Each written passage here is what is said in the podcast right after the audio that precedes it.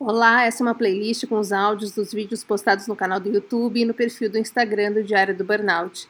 E esse é o Drops Chega de Ser Coadjuvante. O burnout não dá por causa do trabalho, o burnout dá por causa da forma como a gente pensa.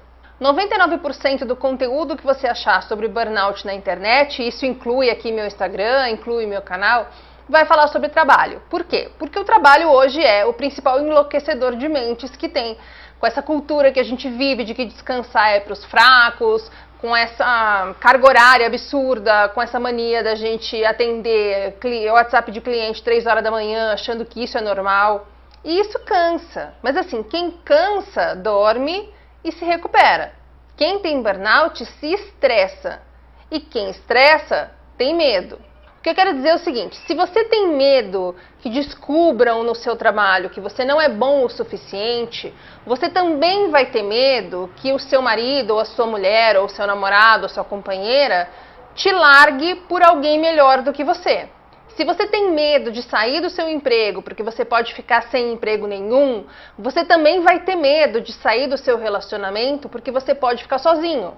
Se você se convenceu que as pessoas no seu trabalho não te ajudam, você também talvez possa ter se convencido que as pessoas da sua casa ou da sua família fazem com que você carregue um fardo muito maior do que todo mundo.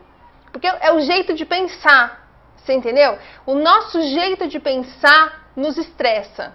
Tem a ver com depressão, tem a ver com ansiedade, tem a ver com autoestima, tem a ver com autoimagem, tem a ver com a nossa noção de valor tem a ver com a nossa crença de que na nossa vida as coisas são muito difíceis, tem a ver com a nossa convicção de que tem gente com mais sorte que a gente que não precisa ralar tanto, tem a ver com a gente se enxergar como vítima.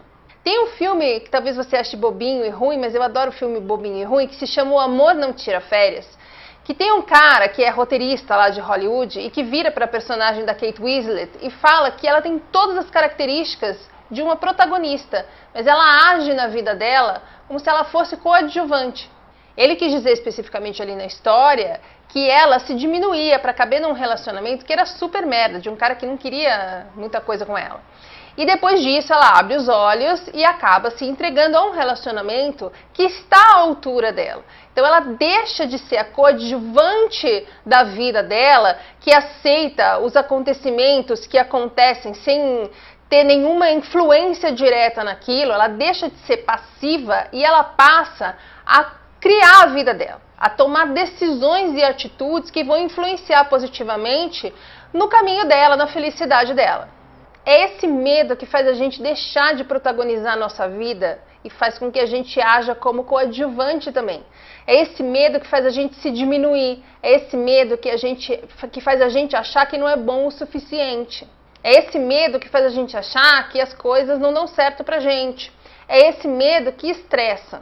Então vamos parar de agir como figurante e vamos ser os protagonistas da nossa história. Bora para terapia, vai para terapia e assume esse papel principal. Vai para terapia e assume esse papel principal. Decide, muda, se reinventa e vai ser feliz. Todo domingo tem vídeo novo, no meio da semana tem os drops e aos poucos eu vou colocando todos aqui, para quem prefere fingir que isso é um podcast. Perguntas, sugestões, dúvidas ou se você precisar de um ombrinho amigo, diário e meus inbox no Instagram e no Facebook estão sempre abertos eu consigo responder todo mundo. Até o próximo.